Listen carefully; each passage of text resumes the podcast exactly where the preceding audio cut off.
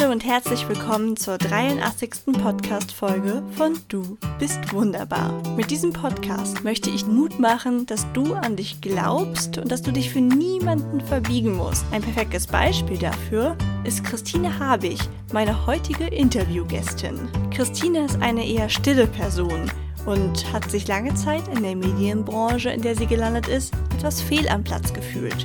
Doch mittlerweile hat sie ihren Weg gefunden, wie sie sich eine Selbstständigkeit aufgebaut hat, in der sie sich rundum wohlfühlt. Wieso Selbstständigkeit insbesondere für Frauen interessant ist und warum man viel mehr kann, als man sich selbst zutraut.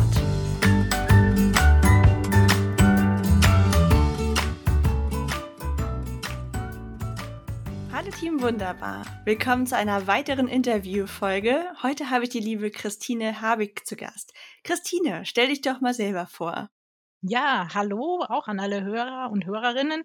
Ich bin Christine und ich bin Videocoach, Filmemacherin und Storytellerin.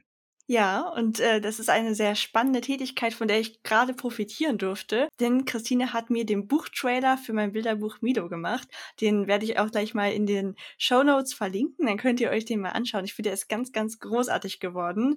Und als wir so in der Vorarbeit waren und besprochen haben, ja, wie mein Leben so lief, gab es immer wieder Momente, wo Christine quasi genickt hat und meinte, ja, ich kann das so gut verstehen. Und dann war uns eigentlich ziemlich schnell klar, okay, das ist definitiv ein Interviewgast und ja, ich bin super froh, dass du das heute mit mir teilst, alles, denn du hast selber eine große Entwicklung gemacht. Du hättest früher nie für möglich gehalten, dass du mal selbst in einem Podcast zu Gast sein könntest. Wie würdest du dich denn beschreiben, wie du früher warst? Also ich war in der Schule, habe ich immer zu den ganz Schüchternen gehört. Ich habe mich eigentlich nie getraut, mich zu melden. Ich war immer äh, gut im Schriftlichen, ähm, das hat alles gepasst. Aber so vor der ganzen Klasse zu sprechen, ähm, das wollte ich eigentlich nicht. Da hatte ich immer das Gefühl, oh, wenn ich da was Falsches sage. Und äh, ja, also ich war ein sehr ruhiges Kind, äh, zurückhaltend, habe alles brav gemacht und habe immer gerne meine Bücher gelesen. Ja, da sind sehr viele Parallelen erkennbar. Die Bücher, begleiten die dich bis heute oder bist du jetzt eher ganz beim Filmen? Nee, die Bücher begleiten mich tatsächlich bis heute, weil ich einfach so Geschichten liebe. Und ähm, heute ist es so, dass ich tatsächlich gerne lese, auch um abzuschalten, weil es rattert oft so vieles in meinem Kopf rum. Und äh, dann hilft mir so ein gutes Buch, was mich in eine ganz andere Welt entführt, äh, dabei abends, äh, ja, dass ich besser einschlafen kann. Das kann ich total verstehen. Ich wurde mal in einem Interview gefragt, ob ich abends irgendwie so eine tolle Meditationsroutine habe oder so. Und dann meinte ich auch, ganz ehrlich, mir hilft es am meisten, wenn ich abends meine Serien gucken kann, weil ich dann nämlich einfach in eine andere Welt flüchten kann und ich kriege abends sonst meinen mein Kopf gar nicht zur Ruhe. Also wenn ich jetzt meditieren würde, das würde bei mir abends gar nicht gehen. Und ich nehme mal an, das ist bei dir dann mit den Büchern das Gleiche. Ja, das ist genau das Gleiche, dass einfach so viel, das ist, glaube ich, auch nochmal durch die Selbstständigkeit. Also ich bin ja heute selbstständig, dass einem da so viel durch den Kopf geht. Ähm, und eins zum anderen und man gar nicht so zur Ruhe kommt. Und das ist wirklich so, ich habe gemerkt, also Bücher waren schon immer meins ähm, und das hilft mir total beim Abschalten. Und ich glaube, das ist auch noch mal mehr ähm, also ich gehöre ja zu den schüchternen Menschen, aber auch zu den, heute sagt man ja Hochsensiblen, aber ich kannte früher diesen Ausdruck überhaupt nicht. Ich wusste nur, ähm, okay, wenn zu viel auf mich einströmt, fühle ich mich nicht so wohl, nicht so in großen Menschengruppen, diese Dinge. Und äh, ich glaube, das ist auch so dieses Auftanken, ne? dieses wirklich gezielt sich rausnehmen, Ruhe zu brauchen, ähm, um einfach dann wieder diese ganzen Reize, die so die ganze Zeit auf einen einströmen, das wieder runterzufahren. Ne? Deswegen war ich auch nie jemand, ähm, der jetzt die ganze Zeit auf Achse war und so. Ich bin schon weggegangen, hatte schon Freundinnen, aber ähm, ich sag mal, ich bin jetzt kein äh, Partytyp oder so. Mhm. Das werden, glaube ich, sehr viele Zuhörerinnen und Zuhörer gerade verstehen können, denn jedes Mal, wenn ich eine Folge zum Thema Hochsensibilität mache, da kriege ich danach ganz viele E-Mails, dass die Leute das absolut nachempfinden können. Und ich glaube zwar, dass es auch einfach gar nicht so wenige Menschen betrifft, aber natürlich auch, dass dieser Podcast der ideale Ort ist für Menschen, denen es so geht. Also ähm, ich denke mal, hier sind die schon dann häufiger vertreten. Deswegen bist du hier genau richtig. Wie ist das denn bei dir? Wie hat sich das entwickelt, dass du so wurdest, wie du heute bist? Also fangen wir vielleicht mal an mit dem, was du von dem Beruf machst. Wie bist du zum Film gekommen? Hast du schon früh eine Kamera besessen und immer alles mitgeschnitten oder woher kam dein Interesse? Es ist tatsächlich lustig, äh, weil wir jetzt auch in der Corona-Zeit, wie wahrscheinlich viele, ein bisschen die Zeit genutzt haben, um aufzuräumen. Und da habe ich auch alte Fotos wieder entdeckt. Und da gibt es tatsächlich einige Fotos, wo ich schon als kleines Mädchen mit so einem Camcorder auf der Schulter rumgelaufen bin. Damals gab es ja noch diese, ja, diese ganz alten Camcorder. Und ähm, ich habe auch mit meinem Bruder, wir haben immer so Musikvideos aufgenommen und ich war dann immer hinter der Kamera und er hat dann im Prinzip so Playback gesungen oder manchmal haben wir auch so Vorführungen für meine Eltern aufgenommen, so Zaubervorführungen mit so einem Vorhang, den wir auf und zu gemacht haben. Also ich fand schon damals das faszinierend mit der Kamera, ähm, aber ich hätte mir, glaube ich, nicht so vorstellen können, dass ich jetzt richtig so zum Film gehe. Aber ähm, das hat mich fasziniert. Und ähm, ein bisschen über Umwege bin ich dann auch zum Journalismus gekommen und das war damals an der Uni Hohenheim sehr breit aufgestellt. Also es war sowohl, dass man gelernt hat zu schreiben, also es war Print, Web, Radio und eben äh, Fernsehen oder Film. Und schon damals hat mich eigentlich dieser Filmpart am meisten interessiert. Und das Schöne war, dass äh, da auch ein Prof war, der wirklich die Möglichkeit einem gegeben hat, sich auszuprobieren der nämlich Videojournalisten gesucht hat. Ähm, und das habe ich damals schon während des Studiums angefangen, ähm, als Videojournalistin, also als ein Frau, ähm, ja, ein Ein-Frau-Team klingt jetzt blöd, ne, aber quasi alleine mit der Kamera rauszugehen und von vorne bis hinten alles zu machen. Also einen Beitrag zu planen, dann hinzugehen, zu filmen, die Leute zu interviewen, zu schneiden und alles fertig zu machen. Das habe ich quasi schon in dem Studium gemacht und das ist natürlich eine super Praxiserfahrung.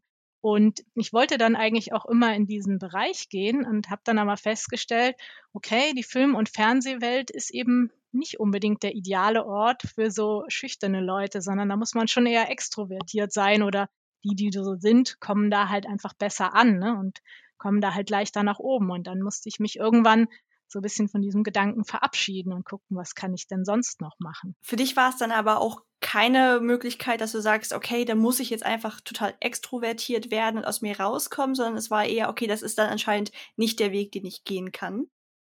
Ja, das war damals, ähm, ich, also ich konnte mir gar nicht vorstellen, dass ich mich so stark verändern kann. Und ich glaube, es war ja auch irgendwie der Wunsch, ähm, so, dass man so sein darf, wie man halt ist. Ne?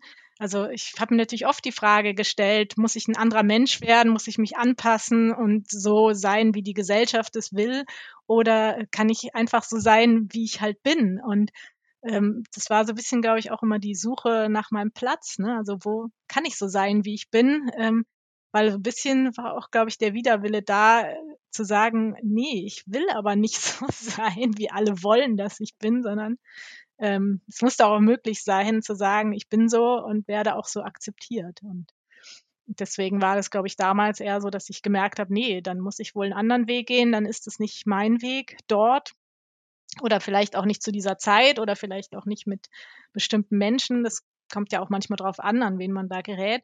Und äh, ja, dann, dann musste ich einen anderen Weg für mich suchen. Mm, total spannend und für mich auch super nachvollziehbar, weil ich das auch nie probieren würde zu ändern, dass ich so viel Ruhe für mich brauche, weil ich glaube auch, das führt zu nichts. Also man kann sich da bestimmt eine gewisse Zeit verstellen aber ich weiß nicht, wie es am Ende ist, aber ich glaube, man hat dann so einen Overflow. Also zum Beispiel auch gerade, wenn man ja auf eine Weise ist, wenn man lauter ist, als man eigentlich ist. Oder wenn man in meinem Fall dann jetzt dauernd unter Menschen wäre, obwohl einen das irgendwie überfordert, dann mag es vielleicht für eine Weile gut gehen. Aber ich glaube, irgendwann hat sich dann so viel Frust in einem gestaut, dass man so richtig explodiert. Also es ist auf jeden Fall der richtige Weg, sich da treu zu bleiben. Und wie hast du es denn gemacht? Was hast du gesagt? Wo kannst du dann dein, deine Nische finden? Also im Endeffekt habe ich mir nicht gesagt, wo kann ich meine Nische finden, sondern ich habe einfach Sachen ausprobiert und es war wirklich auch eine nicht so leichte Zeit, weil am Anfang dann auch Sachen nicht geklappt haben. Also ich mich irgendwo beworben habe und dann halt nicht genommen wurde. Und ähm, letztlich, ähm, also vielleicht nochmal so kurz zurückblickend, am Anfang ähm, habe ich eben selbstständig schon eine Zeit lang gearbeitet und äh, dann war es aber bei mir irgendwann so, äh, dass so das Kinderthema anstand und es für mich sich einfach besser angefühlt hat, da ähm, dann was Festes zu haben, ein bisschen mehr Sicherheit, sage ich mal, ähm, weil es natürlich schon so war, dass ich sehr viel abends und am Wochenende gearbeitet habe, das dann sowieso natürlich schwierig ist, wenn man mit einem Partner zusammen ist, der den klassischen 9-to-5-Job hat und man sich dann irgendwie gar nicht so richtig sieht. Und ähm, da habe ich mich dann eigentlich umgeschaut und äh, letztlich ähm, ich war dann damals in Stuttgart und das ist jetzt auch nicht gerade so die Medienstadt, sag ich mal. Auf jeden Fall nicht so wie andere Städte. Und ähm, ja, dann habe ich wieder ein bisschen mich mehr äh, besonnen auf andere Sachen, die ich ja auch in dem Studium gelernt habe. Und letztlich bin ich dann in einer PR-Agentur gelandet und habe tatsächlich am Anfang auch wieder klassisch Texte geschrieben, bis die dann irgendwann ähm, weil die Kunden das immer mehr nachgefragt haben, äh, begonnen haben, ihre eigene Filmabteilung aufzubauen. Und da wurde ich dann später die Leiterin der Filmabteilung. Also ich habe die mit aufgebaut, erst mit einem Kollegen und dann ist der irgendwann weggegangen und dann ja, habe ich die weiter aufgebaut und neue Kollegen kamen dazu. So ist das dann gewachsen, ja. Das klingt total spannend, als ob du da wirklich dich dann auch so austoben konntest, weil es das ja noch nicht gab. Also war das eher eine, eine Chance oder war das auch manchmal nervig, weil es doch keine etablierten Prozesse gab oder so? Also es war auf jeden Fall eine Chance, weil ich da wirklich äh, auch ganz viel ausprobieren durfte. Da bin ich auch meinem Chef sehr dankbar dafür. Ähm, und ich habe mich da auch richtig reingearbeitet und neue Sachen gelernt, zu, gelernt zu animieren. Ähm, das hatte ich vorher im Studium noch nie gemacht. Ähm, aber ich weiß noch, dass mein einer Chef, also ich hatte zwei Chefs, äh, kam und dann gesagt hat, ja, der eine Kunde möchte gerne so einen Tunnel, wo so Nullen und Einsen reinfliegen und dann so um die Kurve verschwinden. Und ich dachte so, okay, habe ich noch nie gemacht, aber gut, wenn er das will, dann habe ich mir so ein dickes äh, Buch mit nach Hause genommen und habe so Übungen durchgearbeitet, damit ich überhaupt mal diese grundlegenden Dinge lerne mit Masken und wie man denn sowas verschwinden lässt und so weiter. Und ähm, habe mir das dann alles beigebracht und am Ende wollte der Kunde dann aber was ganz anderes haben. Aber so kam das dann, dass ich mich da eingearbeitet habe und ich habe das eigentlich immer als Chance gesehen, neue Sachen zu lernen, weil ich sehr gerne auch was Neues lernen, was Neues ausprobiere. Was mir sehr viel Spaß gemacht hat, ist, dass es wirklich so ein Querschnittsding über alle Kunden war. Also, dass man nicht so immer das Gleiche gemacht hat, immer die gleichen Themen, immer den gleichen Kunden, sondern dass wir ja eigentlich für alle Kunden zuständig waren und ähm, dann eben auch Vorschläge machen konnten und ja, das Einzige, was war, ist, dass es halt manchmal mit großen Kunden so ist, dass Dinge sehr lange brauchen von Ideen, Vorschlägen, die man macht, bis es dann endlich mal zur Umsetzung kommt, weil halt so viele Leute mitentscheiden. Ähm, oder dass man manchmal dann doch in der Schublade verschwindet. Genau, aber ich habe das auf jeden Fall als Chance gesehen. Hm auch voll schön, dass du dann sagst, wenn so ein Projekt nicht umgesetzt wurde, also diese Nullen und Einsen jetzt, dass du dann trotzdem gesagt hast, ich habe ja was daraus mitnehmen können und gelernt. Also ich glaube, es ist im Leben immer von Vorteil, wenn man Spaß hat, sich weiterzubilden und am Lernen und dann auch, wenn man vielleicht in dem ersten Moment erstmal umsonst gelernt hat, das trotzdem nicht als vertane Zeit ansieht, weil ich glaube, sowas wie umsonst lernen gibt es gar nicht. Ich habe ja auch, als du meintest, du hast so vieles am Anfang ausprobiert und bist vielleicht auch nicht mit allem gleich glücklich gewesen oder nicht alles hat geklappt das gehört, glaube ich, zu jeder Entwicklung absolut dazu. Also ich habe ja auch, bevor ich jetzt das gemacht habe, was ich gemacht habe, habe ich eine Zeit lang so äh, kleine Porträts illustriert. Ich habe auch gedacht, ich werde Hochzeitsfotografin. Ich habe auch so vieles angedacht, habe es ausprobiert, weil man muss es, glaube ich, auch ausprobieren, um zu wissen, wie es einem wirklich gefällt. In der Theorie war das alles genau mein Ding. Und erst als ich es ausprobiert habe, sind mir dann die Nachteile davon aufgefallen. Mhm. Und man wird nie was finden, was keine Nachteile hat. Aber man wird hoffentlich was finden, wo man mit den Nachteilen sehr gut leben kann, aber die Vorteile perfekt zu einem passen. Ja, und du hast ja auch mal erzählt, äh, dass du eigentlich mal Maschinenbau studiert hast und auch in dem Bereich gearbeitet hast. Und ich finde es eigentlich sehr spannend, dass man heutzutage irgendwie einen Weg einschlagen kann und auf einmal in eine ganz andere Richtung geht und dann da weitermacht und dann vielleicht nochmal in eine andere Richtung. Und dass man am Ende vielleicht irgendwas macht, was man nie gedacht hätte. Ne? Dass man nicht mehr so diesen Lebensjob hat, sein ganzes Leben, sondern eigentlich auch äh, Chancen hat, sich auszuprobieren. Obwohl das natürlich ich sag mal, in manchen Situationen oder damals so nach dem Studium und so, man sich vielleicht schon wünscht, oh, jetzt hätte ich gern das und das oder hat irgendwelche Träume und das, das kann natürlich auch sehr frustrierend sein, wenn das dann nicht so klappt, ne? Und irgendwie muss man sich dann mit sich selber abfinden und damit klarkommen und, und gucken, was, okay, das hat nicht geklappt, was kann ich jetzt sonst machen? Ne? Und im Rückblick klingt das jetzt vielleicht alles so toll und leicht, aber es war natürlich auch nicht immer einfach. Ja, das ist auch ein wichtiger Punkt. Also, in dem Moment kommt einem das immer wie eine Riesensache vor und ich glaube, rückblickend ist alles irgendwie einfach. Und vielleicht auch noch mal, dass man, wenn man etwas startet, dann hat man oft diese eine genaue Vorstellung, weil man noch gar nicht so einen Überblick darüber hat, was alles geht. Also im Illustrationsbereich ist es zum Beispiel so, dass ganz, ganz viele Leute, die Illustrator werden, erstmal in den Kinderbuchbereich wollen, weil das eigentlich das ist, was die meisten kennen. Und deswegen ist das auch der schwierigste und überlaufendste Bereich, wird mir oft gesagt. Wenn man dann aber erstmal anfängt, sich dem Illustrieren zu widmen, dann merkt man ja, was es noch alles gibt, dass man für Magazine, für Werbung und was weiß ich nicht alles illustrieren kann. Und das heißt ja nicht, dass einem das weniger Spaß macht. Es war halt einem nur nicht bewusst, weil kein Jugendlicher Jugendlicher denkt, ach ja, stimmt, ich könnte ja auch für Werbung illustrieren oder sowas. Das ist einem einfach nicht bewusst, dass es das gibt. Mhm. Das ist wahrscheinlich in vielen Bereichen so, dass man einfach mal links und rechts gucken kann. Wahrscheinlich gibt es Sachen, die machen einem genauso viel Spaß, die hat man nur nicht auf dem Schirm. Und wie war das bei dir, als du gesagt hast, okay, du hast jetzt diese, diese Abteilung mit aufgebaut? Wie kam es dann von da dazu, dass du jetzt deine eigene Firma hast? Ja, ähm, das war auch vielleicht ein bisschen traurig, äh, weil es so war, dass irgendwann ähm, das Team ähm, kaputt gegangen ist. Also ich hatte eine Kollegin, wir waren tatsächlich ein Zwei-Frauen-Team ähm, in der Filmabteilung und ähm, haben uns sehr gut verstanden, haben da viel zusammen gemacht, viel ausprobiert. Und ähm, sie ist dann irgendwann weggegangen, weil sie weggezogen ist und einen anderen Job angenommen hat. Und dann habe ich natürlich nach neuen Kollegen gesucht und ähm, das war auch am Anfang ganz gut, aber es hat sich dann so ergeben, dass zwei Kollegen gekommen sind, die sich untereinander überhaupt nicht verstanden haben. Und sowas weiß man natürlich vorher nicht. Und ähm, ja, es war einfach irgendwann so, ähm, dass, äh, ja, dass wir einfach nicht mehr richtig miteinander kommunizieren konnten, ne? dass jeder so für sich selbst gearbeitet hat, vor seinem eigenen Projekt hingearbeitet hat. Und ähm, ja, das war einfach, ich, ich konnte das überhaupt nicht aushalten, dass da so gar keine Harmonie mehr da ist. Das alles so, ja, so hintenrum und so. Und da habe ich gesagt, nee, so möchte ich nicht arbeiten. Und wenn ich jetzt sowieso schon meine eigenen Projekte äh, alleine mache, dann kann ich äh, mich auch wieder selbstständig machen. Und äh, dann habe ich gekündigt und habe beschlossen, ich mache das jetzt. Und äh, so ist das dann gekommen, ja. Hast du einen Tipp für alle, die selbst vor so einer schwierigen Entscheidung stehen, ob sie was an der Situation verändern? Weil man ja doch immer die Angst hat, es könnte ja schlechter werden. Also man muss ehrlich sagen, dass es am Anfang äh, ja auch schwer ist, wenn man startet, irgendwas aufzubauen.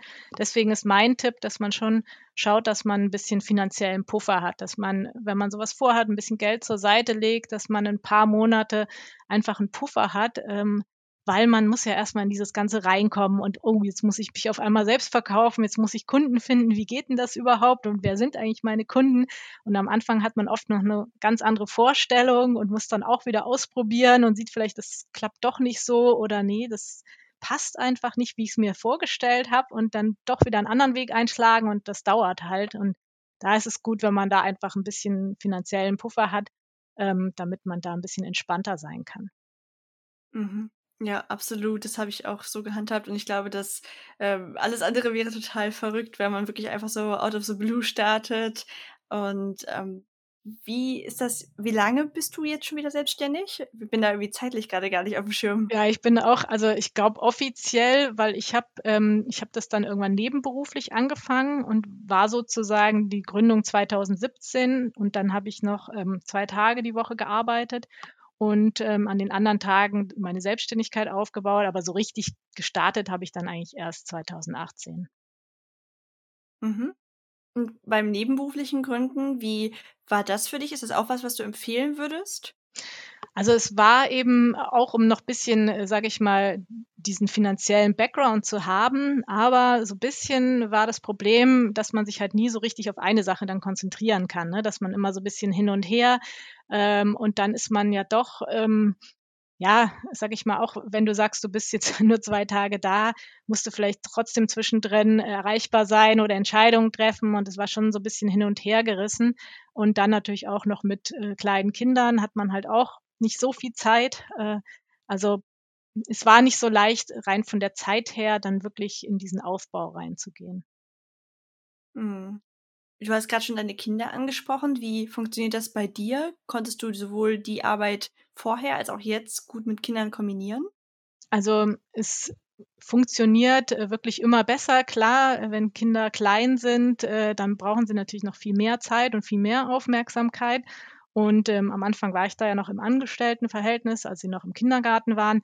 Aber ich weiß auch, wie oft ich mich abgehetzt habe, wie oft ich ähm, mit der Bahn die Verspätung hatte, wie ich in Stress gekommen bin, weil ich dachte, ich muss die Kinder jetzt abholen und dann bin ich zu spät und dann ist irgendwas oder irgendein Meeting dauert länger und du schaust die ganze Zeit auf die Uhr und äh, diesen ganzen Stress und ich bin da auch immer quer durch Stuttgart gefahren, habe so eine Dreiviertelstunde gebraucht, wenn alles gut ging und wenn dann halt irgendwas war und du brauchst noch länger. Ähm, also das war eigentlich immer dieser Stress, diese langen Fahrzeiten, das alles zu haben. Und das war so eine richtige Erleichterung, als das weggefallen ist, weil ich hatte ja auf einmal fast zwei Stunden mehr Zeit. Und das ist ganz schön viel, wenn man das dann mal so sieht.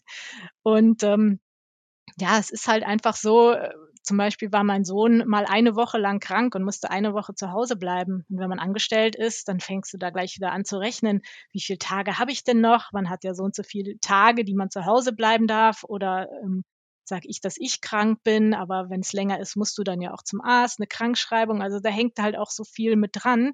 Und ähm, als ich dann selbstständig war, konnte ich dann einfach sagen, ich bin ja da, ich kann mich kümmern. Und dann beschäftigt er sich vielleicht auch mal ein bisschen selber, liest irgendwas, dann arbeite ich was und es lässt sich halt jetzt für mich viel besser vereinen. Ich, ich denke, mit kleinen Kindern ist es schon noch mal schwieriger, aber einfach dieses jetzt da zu sein, auch in Corona-Zeiten, das ist wirklich Gold wert. Hm. Du hast ja auch am Anfang gesagt, dass du auch dich eher zu den hochsensiblen Personen zählst. Wie war das denn für dich so, wenn du jetzt Kinder hast, die wahrscheinlich auch ja eben sehr viel Zeit von dir einfordern, ganz egal, ob du gerade bereit dafür bist und die wahrscheinlich auch sehr viel laut sind und dann nebenbei noch einen stressigen Job. Hast du das Gefühl, das hat dich schon manchmal an deine Grenzen gebracht? Also ja, ich muss manchmal zurückdenken, wie ich mich damals gefühlt habe, aber es war ja auch damals noch so, dass ich quasi die Verantwortung hatte für den Bereich Film und auch diese Verantwortung dann manchmal. Und ähm, ich habe damals dann ja auch, als die Kinder da waren, dann auf Teilzeit reduziert. Ähm, und habe aber dann immer sehr, sehr viele Überstunden gemacht, weil es einfach äh, bestimmte Dinge mussten halt gemacht werden und dann musst du da sein und da war ich, glaube ich, schon sehr im Stress. Und ähm, ich habe jetzt nach und nach gelernt, auch mich zurückzuziehen. Es ist, ich stelle mir das manchmal so vor, mein Arbeitszimmer ist so ein bisschen wie meine Höhle, wo ich mich zurückziehen kann und meine Ruhe habe und zum Glück auch die Tür zumachen kann. Und es ist wirklich manchmal wirklich, dass ich da reingehe einfach auch, genau, um zu entspannen und ähm, ich finde meine Arbeit, die ich ja mache, nicht anstrengend oder sie macht mir zum größten Teil sehr viel Spaß. Und ähm, ja, ich, ich musste schon auch lernen, mir manchmal auch die Zeit für mich zu nehmen. Ähm, aber klar, je älter die Kinder werden, desto einfacher ist es zu sagen, nee, jetzt gerade geht nicht, ich brauche jetzt mal eine Pause. Aber das, das war auch schon so ein Prozess, ähm, aber ist natürlich leichter, wenn man ähm, so ein Typ ist und sich dann irgendwie zu Hause einkuscheln kann und sich's gemütlich machen kann, sag ich mal, ähm, oder sich eben auch mal zurückziehen kann oder auch mal sagen kann, ähm, heute habe ich Kopfschmerzen, jetzt äh, fange ich halt erst ein bisschen später an zu arbeiten. Ne? Das ist immer, vorher hatte ich immer das Gefühl, ich werde dann komisch angeguckt oder auch immer, wenn ich früher gegangen bin als fast alle anderen. Ähm, wahrscheinlich war es gar nicht so, aber irgendwie äh, habe ich dann immer gedacht, ähm, ja, die denken, jetzt geht die schon wieder und hat nicht genug gearbeitet, hat nicht die und die Stunden, obwohl ich ja nicht so viele Stunden wie die arbeiten musste. Ne? Das war schon manchmal so paradox, was man sich selber so für Gedanken macht, ohne dass die anderen einem das vielleicht so sagen. Das eben hat mir übrigens persönlich sehr viel Mut gemacht. Da habe ich nachgefragt, eher aus Eigeninteresse, weil ich ja auch jemand bin, der viel Zeit für sich braucht, der auch selbstständig ist und aber irgendwann mal Kinder haben möchte. Und ich habe dann heiden Respekt vor tatsächlich, obwohl ich Kinder wahnsinnig liebe. Aber man hat halt irgendwie immer diese Angst, dass man sich für eine gewisse Zeit komplett selbst aufgeben muss und dass man vielleicht auch ähm, völlig überfordert ist. Und dann finde ich es immer sehr schön, dass man sieht, okay, ja, das ist vielleicht phasenweise so, aber irgendwie kriegt man das, das am Ende immer hin und jeder, den ich jetzt bisher gefragt habe, meint, ja, man findet so seinen Weg, damit umzugehen. Und das macht auf jeden Fall sehr viel Mut, finde ich. Äh, sonst glaube ich, ich habe schon öfter überlegt, ob ich da überhaupt für geeignet bin, aber ich glaube, die Frage haben sich viele vorher gestellt und in dem Moment wächst man dann mit den Herausforderungen. Also auf jeden Fall, ich glaube, jeder findet seinen Weg, weil ich war jetzt auch nie so der Kindertyp. Es gibt ja manche, die gleich so, oh Baby und dann dahin laufen und so süß und so war ich nie und deswegen habe ich mich auch manchmal gefragt. Also ich wollte Kinder, aber ich war jetzt nicht so der Typ, der sagt, ach, jedes Baby ist süß und da muss ich hin und muss das anfassen oder anschauen und so. Und habe mich auch manchmal gefragt, bin ich dann überhaupt eine gute Mutter oder so, ne?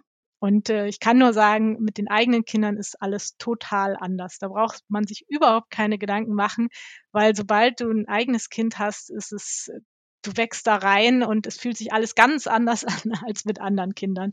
Und ähm, ich glaube, jeder, der sich da irgendwie Gedanken macht, dem kann ich nur sagen, ähm, macht euch keine Gedanken. Das ergibt sich alles. Und ja, am Anfang war es super stressig. Es kommt natürlich auch ein bisschen auf den Abstand an. Also ich habe zwei Kinder und die sind anderthalb Jahre auseinander. Und äh, ja, in den ersten Jahren hatte ich manchmal das Gefühl, ich bin wie so eine Maschine, die irgendwie nur so ähm, am Wickeln, Stillen, äh, dann wieder wickeln, dann jemand in den Schlaf wiegen und Ding und irgendwann hast du tatsächlich sehr wenig Kraft nur noch übrig. Aber du schaffst es irgendwie und es geht vorbei. Und jetzt ist es so viel wert, dass die so nah zusammen sind. Äh, also es sind doch zwei Jungs und die verstehen sich so gut. Ich habe sehr viel darin investiert, dass sie sich gut verstehen, weil ich selber das oft erlebt habe, dass es nicht selbstverständlich ist, dass sich Geschwister gut verstehen. Und jetzt ähm, spielen die so gut zusammen und ähm, verabreden sich manchmal auch mit sich selbst sozusagen, also als Geschwister, weil sie eben so gerne Zeit miteinander verbringen. Und das ist natürlich jetzt auch gerade in Corona sehr viel wert. Ne? Wenn ich dann andere sehe, die vielleicht Einzelkinder sind, die haben es natürlich viel, viel schwerer jetzt in diesen Zeiten. Und deswegen kann ich nur sagen, mhm. ähm, ja. es, es, ist eine Phase, die sehr anstrengend ist, aber es zahlt sich 100 Prozent aus und ähm, jeder kann das, glaube ich, schaffen. Das hat mir wirklich sehr viel Mut gemacht. Und apropos Mut machen, du sagst ja, dass du total gerne mit deiner Arbeit vor allem auch Frauen hilfst, weil du ja selbst einfach früher nie gedacht hättest, dass du da mal hinkommst, wo du jetzt stehst. Was findest du, ist das Besondere daran oder warum arbeitest du so gern mit Frauen zusammen? Ja, wahrscheinlich schon, weil das so ein bisschen auch meine Geschichte ist, ne? dass ich ähm, ja eigentlich immer ein ganz schüchternes Kind war und tatsächlich jetzt im, überlegen, letzten oder vorletzten Jahr ähm, als Moderatorin auf einer Bühne stand und da waren, glaube ich, fast 100 Leute da und das hätte ich natürlich nie für möglich gehalten und ich sehe einfach, ähm, dass es vielen Frauen auch schwer fällt, sich zu zeigen oder ähm, auf einer Bühne zu stehen oder auch als Selbstständige nach draußen zu gehen. Ähm, ich glaube, dass es im Schnitt schon Frauen schwerer fällt. Und ähm, ja, ich denke aber, dass wir das auch schaffen können. Vielleicht brauchen wir ein bisschen mehr Ermutigung. Ja, vielleicht gibt es da Unterschiede. Aber ähm, wenn ich das schaffen kann, dann können andere das erst recht schaffen. Und das ist so ein bisschen auch meine Botschaft, dass ich denke, gerade Frauen können oft so viel und stellen dann doch ihr Licht unter den Scheffel und trauen sich nicht, obwohl sie es eigentlich könnten. Und äh, ich möchte auch ein bisschen äh, Frauen oder Selbstständigen oder Unternehmerinnen helfen, nach draußen zu gehen und zu zeigen, was sie können, weil ich glaube, dass es total wertvoll ist. Mm, ja, absolut. Das ist eine super schöne Eigenschaft, dass du da den Sichtbarkeit verschaffen möchtest. Und das machst du ja auch auf eine andere Art, indem du nämlich gerade ein Buch schreibst, was äh, quasi Unternehmerinnen porträtiert. Magst du uns darüber ein bisschen was verraten? Ja, sehr gerne. Das ist nämlich ein super spannendes Projekt. Das hat sich so ergeben von meiner ehemaligen Uni, der Uni Hohenheim, ähm, die eben auch zeigen wollten, dass es diesen Weg der Gründung gibt, weil es ja doch relativ wenige Leute gibt, die sich selbstständig machen, auch gerade vielleicht aus dem Uni-Umfeld. Und ähm, die sind dann eben mit diesem Projekt an mich rangetreten. Ähm, sie haben quasi Alumni gesucht, ähm, also Frauen, die sich selbstständig gemacht haben oder die ein Unternehmen gegründet haben. Und ähm, dann haben sie 15 Frauen ausfindig gemacht und das ist ein total spannendes Projekt, weil es einfach so unterschiedliche Frauen sind, auch aus ganz unterschiedlichen Lebensphasen und weil man da auch während dieser Interviews, die ich jetzt geführt habe, so viel erfährt, ähm, auch wie sich die Zeiten einfach gewandelt haben. Also es sind wirklich ganz junge Gründerinnen dabei, die ihren Weg gegangen sind und die aber auch erzählt haben, ähm, dass sie jetzt nicht äh, Also nicht alle sind dann die extrovertierten, super, ähm, ja, nach außen gerne auf Bühne stehenden Leute, sondern oftmals auch hm, Frauen, die gesagt haben, mir hat es geholfen, dass ich mit meiner besten Freundin gegründet habe und dass wir einfach uns hatten und darüber reden konnten. Und äh, genauso eben sind da Frauen dabei, äh, die schon kurz vor der Rente sind. Und die eine hat mir dann tatsächlich erzählt, so nach dem Motto, äh, Kindergartenplätze, ja, die gab es damals nur für gefallene Frauen. Also für unverheiratete Frauen, ne? weil was, ja, wenn du verheiratet bist, dann bleibst du natürlich zu Hause. Ne? Und ein Thema, was immer wieder hochkommt, ist dann dieses Rabenmutter-Thema und bist du eine Rabenmutter, wenn du trotzdem arbeitest. Und äh, das ist ja auch ein sehr westdeutsches Thema, muss man sagen. Ähm, oder auch in Europa nicht überall so wie bei uns in Deutschland. Und das war auch sehr spannend. Einmal, was sich da alles schon getan hat. Ähm, und ähm, was ich vielleicht auch noch tun muss. Und diese eine Frau hat eben auch erzählt, ähm, dass sie noch ähm, sich beworben hat auf Trainee-Stellen bei großen Unternehmen und die dann gesagt haben, nee, also wir stellen prinzipiell keine Frauen als Trainees ein. Und es wäre natürlich heute undenkbar, dass jemand sowas sagt. Und ähm, ich weiß nicht, ob es so ist, aber sie hatte auch so ein bisschen die Vermutung, dass dann als die ganzen Vorstände von diesen großen Unternehmen selber Töchter hatten und gesehen haben, oh, die wollen jetzt in den Arbeitsmarkt und das ist ja gar nicht so leicht für die, dass sich da dann auch was verändert hat.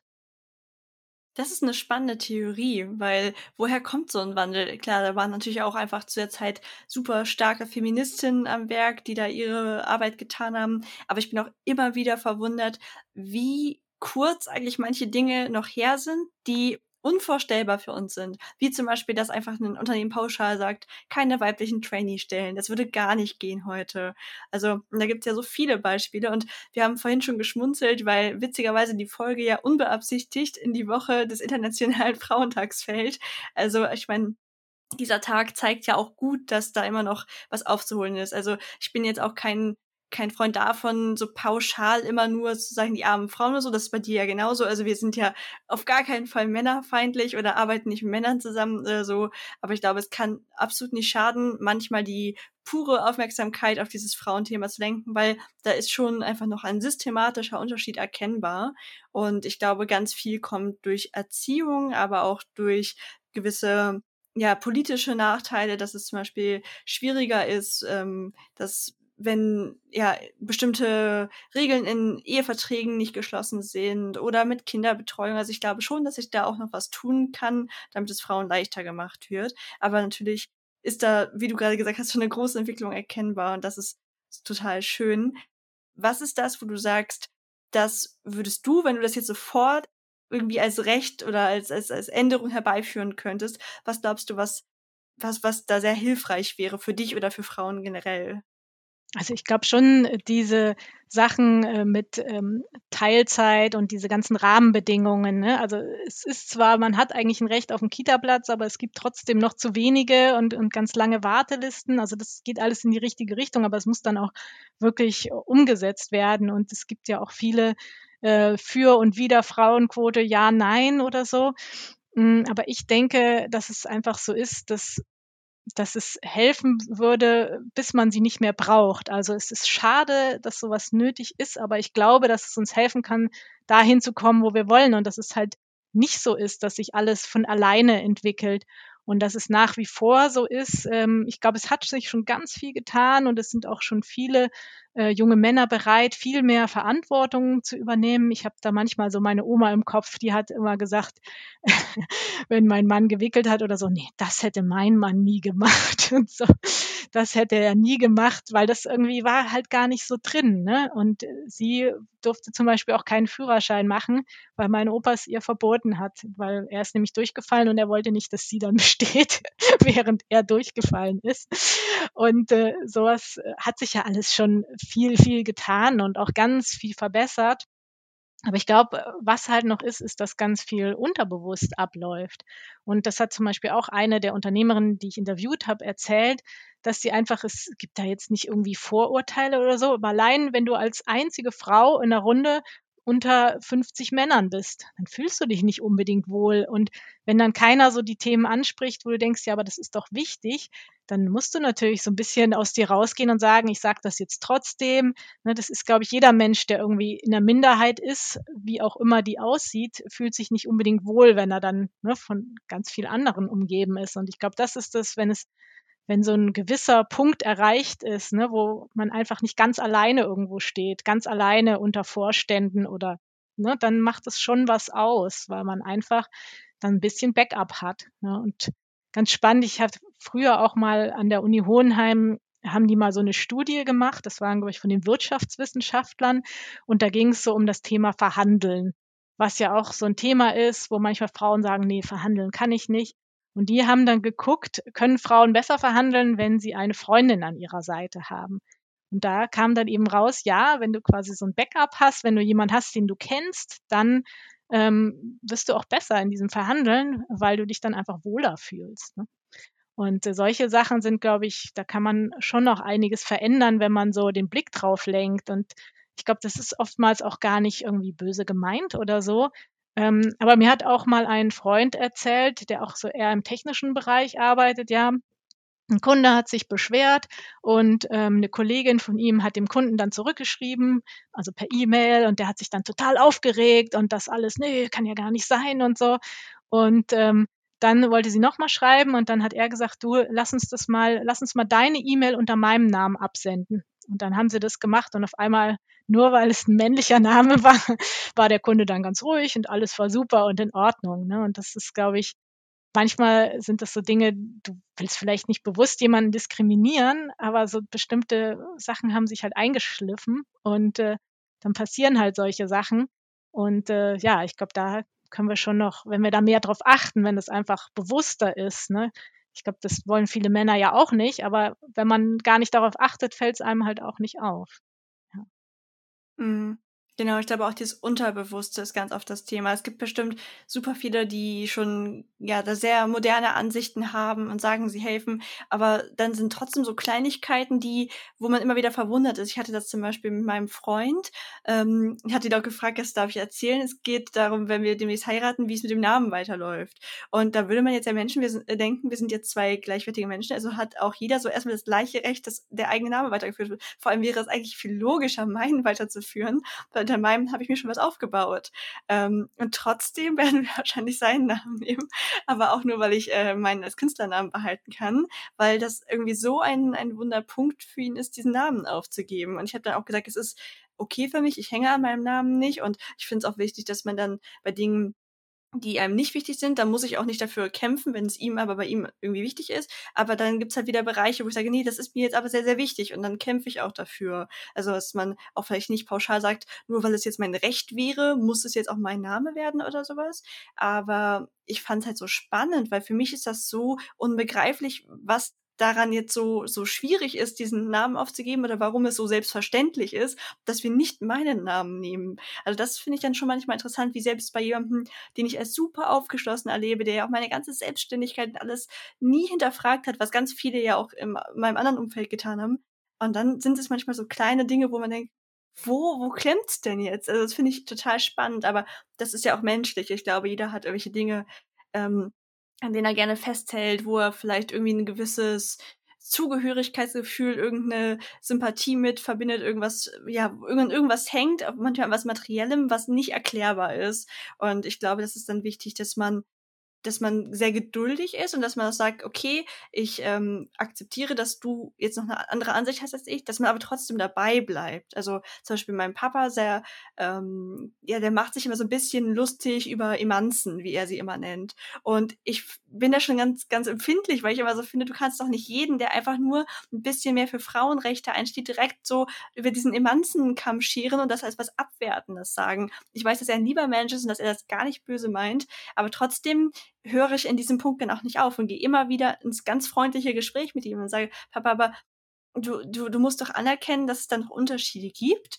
Und dann ist es wichtig, dass es Menschen gibt, die dafür einstehen. Und die haben zum Beispiel meine Hochachtung, weil die bekommen, gerade in der Frauenrechtsbewegung, bekommen die so viel Hass ab. Die werden so negativ dargestellt. Und das machen die ja nicht, weil die sagen, ich habe da persönlich so viel Spaß dran, dass mich irgendwie alle Menschen hassen gefühlt, sondern weil sie an das Große glauben und sich dafür so zurückstellen. Ich finde, das hat von mir ganz, ganz viel Anerkennung verdient und ich hoffe einfach, dass man dass wir auf Dauer irgendwie ein bisschen emotionsloser an diese Themen rangehen können, dass wir einfach nur sehen, okay, das ist der Unterschied, den es gerade gibt, damit wird auch niemand an den Pranger gestellt, aber es muss sich was ändern, wie kommen wir dahin? Das ist so, wie ich es gerne hätte, was ich mir wünschen würde für die Welt.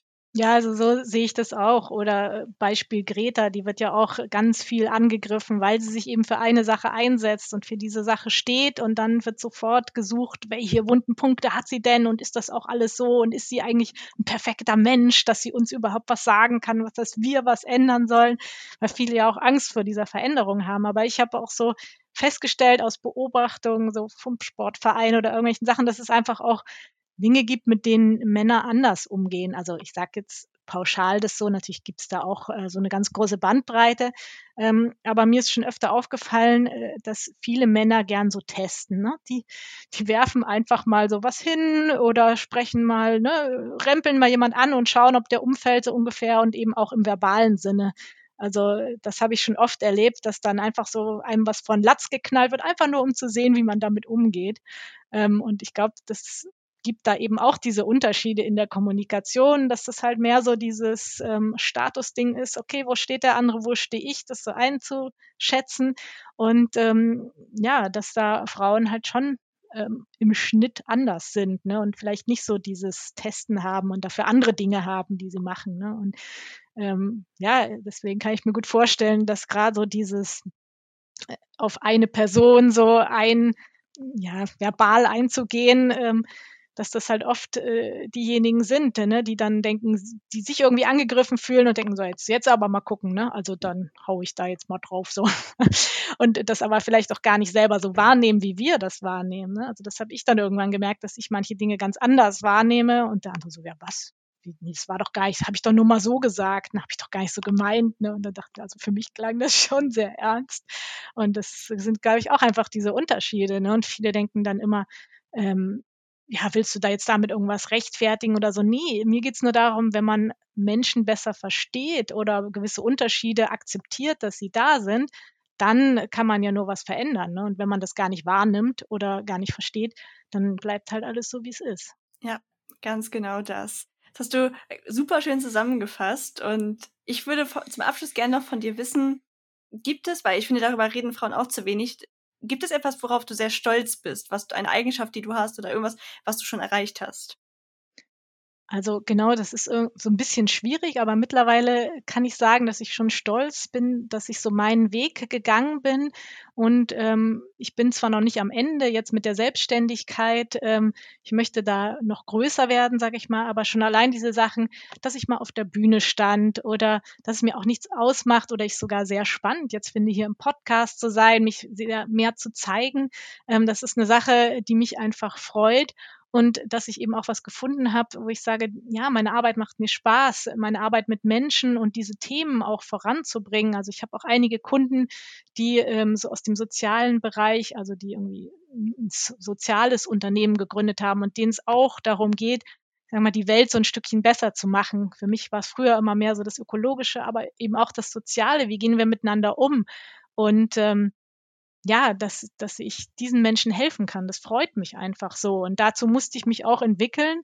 Und ich glaube manchmal, dass man sich mehr entwickelt, wenn man dazu gezwungen ist. Und die Selbstständigkeit zwingt einen dazu, sich ganz viel zu hinterfragen. Wer bin ich eigentlich? Was sind meine Werte? Was will ich eigentlich? Und auch äh, gewisse Dinge anzugehen, weil man einfach am Ball bleiben muss, weil man einfach auch dann gut sein muss oder eben gucken muss, wo sind meine Stärken? Was ist mein Weg? Und ich glaube, im Angestellten-Dasein ist es so, ja, man hat ja diesen Sicherheitspuffer, sage ich mal. Und ähm, ein Kollege hat da auch immer so gesagt, ja, warum, warum ist das so, dass die und die, die eine externe war, warum hat die immer so gute Ideen und ist da so gut, auch in dem Designbereich und unsere Leute nicht? Und das heute könnte ich ihm sagen, warum das so ist, weil sie es einfach musste, weil du als Selbstständiger, du kannst dir nicht erlauben, äh, nicht am Ball zu bleiben oder irgendwie nicht da ähm, zu gucken, was sind die Trends oder so, oder einfach auch zu gucken, wo will ich hin. Und so das ganze Thema Persönlichkeitsentwicklung ist, glaube ich, ähm, damit verbunden, ne? dass man viel mehr sich reflektieren muss, viel mehr gucken muss und äh, ja, das ist eine Sache, die ich gut finde. Also ich hätte mich, glaube ich, sonst nie so stark entwickelt. Hm. Ja, das ist schön. Und hast du irgendwas, wo du sagst, das möchtest du Leuten, die dastehen, wo du ganz am Anfang standest, die vielleicht auch noch eher still sind, die noch nicht an sich glauben, denen noch, möchtest du denen noch etwas mitgeben? Ja, auf jeden Fall. Ich kann nur sagen, wenn ich das geschafft habe, dann könnt ihr das auch schaffen, weil ich habe ja auch zu diesen ganz ruhigen und stillen gehört und hätte nie gedacht, äh, dass ich mal so weit komme. Und deswegen versucht es einfach. Ähm, es sind die kleinen Schritte und man entwickelt sich jedes Mal ein Stückchen weiter und ihr könnt das auch schaffen. Super schön gesagt. Ich habe euch am Anfang erzählt, dass Christine mir den Buchtrailer für Mido gemacht hat, den ich euch auf jeden Fall in die Show Notes packe. Der ist wirklich super schön geworden. Und wenn ihr Lust habt, mehr über Christine zu erfahren, sei es wegen des Buchs über Unternehmerinnen oder weil ihr vielleicht auch Interesse an irgendeiner Art von Film oder Trailer habt, wo findet man dich denn dann, Christine? Ich habe meine Website www.christinehabig.de. Vielleicht kann man das auch noch verlinken. Na klar. Genau, da findet man mich und äh, ich habe meinen Unternehmensnamen Wild Motion. Stimmt, ich wollte noch wissen, wo kommt der eigentlich her? Genau, das kommt eigentlich daher, äh, weil am Anfang, als ich mich selbstständig gemacht habe, macht man sich ja viele Gedanken, wie nenne ich mich jetzt, äh, was ist mein Name? Und ähm, das Wild kommt eigentlich äh, so von Wild Wildnis, weil ich äh, super gern draußen in der Natur bin, weil ich so ein Naturtyp bin und einfach sehr gern im Wald unterwegs bin. Und ähm, Motion kommt, weil ich mich auch gern bewege und weil ich ja auch was mit bewegten Bildern mache. Und dann habe ich das irgendwie mir so überlegt und verknüpft und habe halt das Wild dann ein bisschen anders geschrieben. Mit einem Y ja. statt einem I, genau. Ja, sieht auf jeden Fall cool aus und auch ein super süßes Logo mit dem Fuchs. Ich danke dir total, dass du heute hier warst, dass du insbesondere Frauen Mut gemacht hast, an sich und ihren Weg zu glauben. Ich wünsche dir für deinen Weg natürlich noch alles Gute und einen schönen Tag. Ja, vielen lieben Dank. Es hat mich auch sehr gefreut, liebe Ilka, dass ich hier zu Gast sein durfte. Und ähm, ich wünsche auch noch einen schönen Tag. Und damit ist die 83. Folge auch schon wieder vorbei. Wenn sie dir gefallen hat und du etwas mitnehmen konntest aus dem Interview mit Christine, dann würde es mich wirklich so wahnsinnig freuen, wenn du dieser Folge oder dem Podcast allgemein eine positive Bewertung auf einem Podcast-Player deiner Wahl schreibst. Das ist für mich das größte Zeichen von Wertschätzung und es macht vor allem auch für andere sichtbar, dass es sich lohnt, in diesen Podcast einzuschalten und so können noch mehr Leute von den Interviews und auch den Solo-Folgen profitieren. Also, wenn du Lust hast, schreib mir doch einfach mal eine liebe Bewertung. Insbesondere über ein paar nette Worte dazu freue ich mich immer sehr. Wenn du andere Anmerkungen hast, kannst du mir natürlich auch jederzeit eine E-Mail schreiben oder vielleicht hast du ja sogar jemanden, den du als Podcast-Gast vorschlagen möchtest. Wenn du jemanden kennst, wo du das Gefühl hast, das ist eine mutmachende Geschichte, dann leite mir die Person doch gerne weiter. Ich wünsche dir auf jeden Fall einen wunderschönen restlichen Tag.